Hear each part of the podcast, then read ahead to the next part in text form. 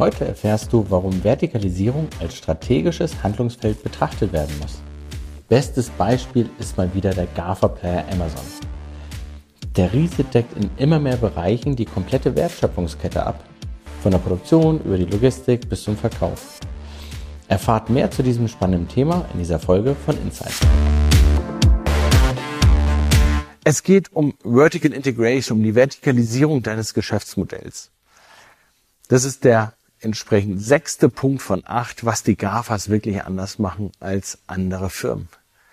Vertikalisierung ist etwas, das tun schon viele Firmen und ist auch nichts per se Besonderes. Aber ich will einfach mal zwei, drei Beispiele mit euch durchgehen, was tun die GAFAs. Und ich fange mit Apple an. Apple hat Computer hergestellt. Stellen sie immer noch her. Apple hat irgendwann einen P3-Player hergestellt. Kam mit dem iTunes Store raus. Smartphones kamen raus. Und die Vertikalisierung im Endeffekt ist, ich verkaufe die Geräte über die Stores, über den Online-Shop. Ich stelle diese ganz gesamten Geräte auch selber her. Ich designe sie selber, beziehungsweise ich lasse sie im Auftrag produzieren. Aber auf dieser gesamten digitalen Kette habe ich noch den iTunes Store. Und jeder, der halt dort etwas mit Monetarisierung macht, muss eigentlich eine Steuer an Apple oder zahlt eine Steuer an Apple. Und somit hat Apple es geschafft, über die gesamte Ebene zu ähm, vertikalisieren und das zu entsprechend integriert anzubieten. Amazon macht das noch viel, viel intensiver. Sie verkaufen ja nicht nur Produkte. Nein, sie haben auch ein Payment mittlerweile. Sie machen auch die Logistik in immer mehr Ländern. Und zwar nicht nur bis zum Endkunden hin, was die besonders schwere Part ist, sondern auch company-weit zwischen den Wehrhäusern. Sie haben Flugzeuge gekauft, die halt die entsprechenden Produkte auch von größeren Hubs transportieren. Aber da hört Amazon auch nicht auf.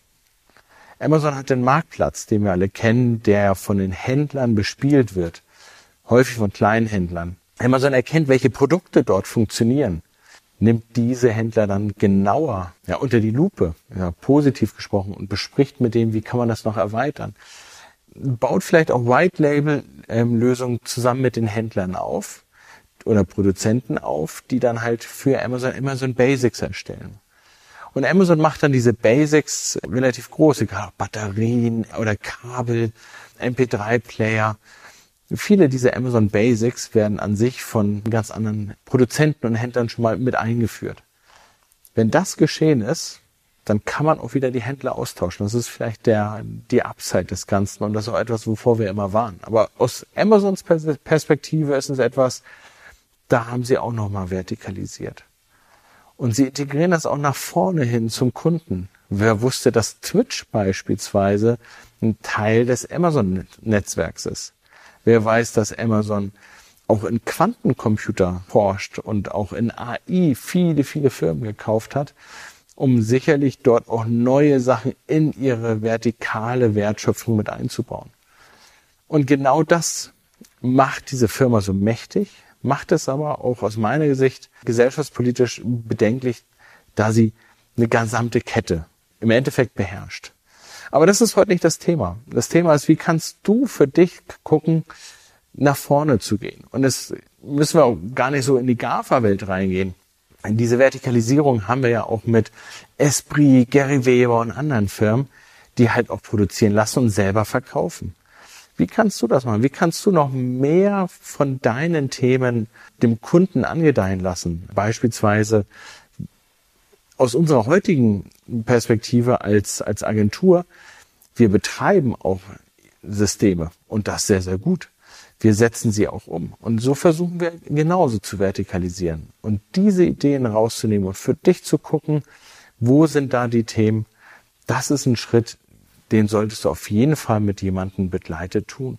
Denn die Vertikalisierung ist etwas, wo du bestehende Kundenbeziehungen nutzen kannst, um mit neuen Produkten, die du vielleicht auch ganz neu designst, vielleicht mit dem Benjamin Button Prinzip hinten dran, neue Wertschöpfung für deine Kunden und für dich generierst. Und das macht dich dann als Firma dann gleichzeitig auch nochmal ein bisschen größer und stabiler und wertvoller.